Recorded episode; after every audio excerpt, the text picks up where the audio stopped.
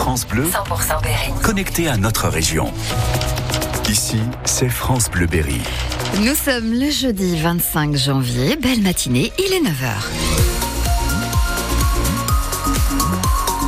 Les infos Mine Ferry. Et d'abord, un petit point sur la météo. Ah oui, alors c'est assez couvert aujourd'hui, mais comme depuis le début de la semaine, c'est la douceur qui marque cette journée 7 à 15 degrés.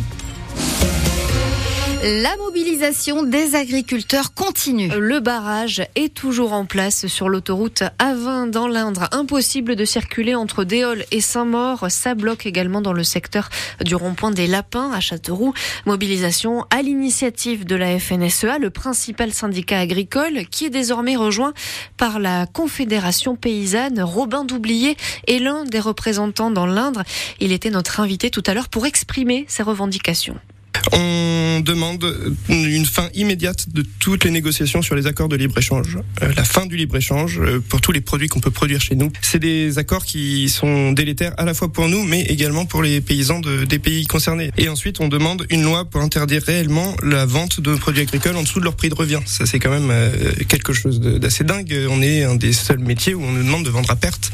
Il y a eu la loi Egalim 1, il y a eu la loi Egalim 2, euh, il y a eu les états généraux de l'alimentation et on perd de l'argent à vendre nos produits. Donc euh, une loi claire, simple, qui interdise dès maintenant la vente en dessous du coût de revient. Le gouvernement doit faire des annonces aujourd'hui ou demain pour répondre à cette colère, à ce malaise. Une centaine de revendications concrètes ont été envoyées à Matignon. En attendant la réponse de l'exécutif, les blocages continuent donc. Alors les agriculteurs berrichons s'organisent, et oui, parce qu'il faut bien continuer à s'occuper de la ferme.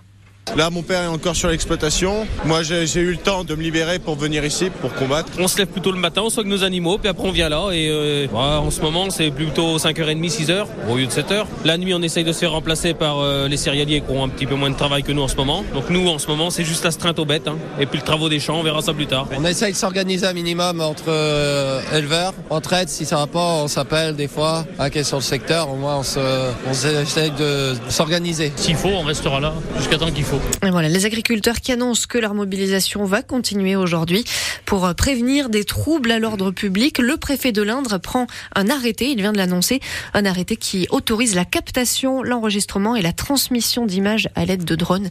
On fait le point sur la colère des agriculteurs sur francebleu.fr. Et Emeline, on va prendre une bonne résolution ce matin. Et oui, Sandrine, on va se débarrasser des vieux téléphones qui traînent dans nos tiroirs. D'après Orange, chaque foyer en a 8 à la maison, des téléphones qu'on plus mais qu'on n'a toujours pas jetés. Alors l'opérateur Orange met en place un partenariat avec certaines mairies de l'Indre. Vous trouverez à la mairie une boîte pour collecter ces téléphones. Rémi Colapret est directeur régional d'Orange dans la région. Alors bien sûr, dans nos magasins, cette collecte marche parfaitement bien, mais, mais évidemment, en sortant des murs, ça permet deux choses. Ça permet à la fois de collecter davantage de mobiles, ça c'est le premier point, et le second point, ça permet également de faire de la pédagogie autour de ces mobiles qui finalement dorment dans les tiroirs euh, de nos citoyens et qui évidemment seraient mieux dans un bac de collecte pour être recyclés, voire avoir une seconde vie.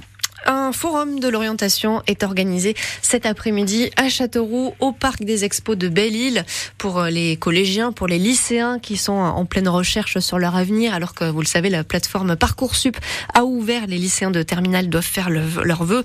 Ce forum de l'orientation, il a lieu entre 16h30 et 20h30 pour le grand public, c'est donc au parc des expos de Belle-Île. 9h04 euh, sur France Bleu Berry, on parle des Jeux Olympiques cette semaine dans notre chronique Sport d'ici. La chronique qui met à l'honneur les champions berrichons. Elle est consacrée ces jours-ci à Elodie Vacher, entraîneur au club de, de tennis de table de Déol, entraîneur aussi de l'équipe de France paralympique.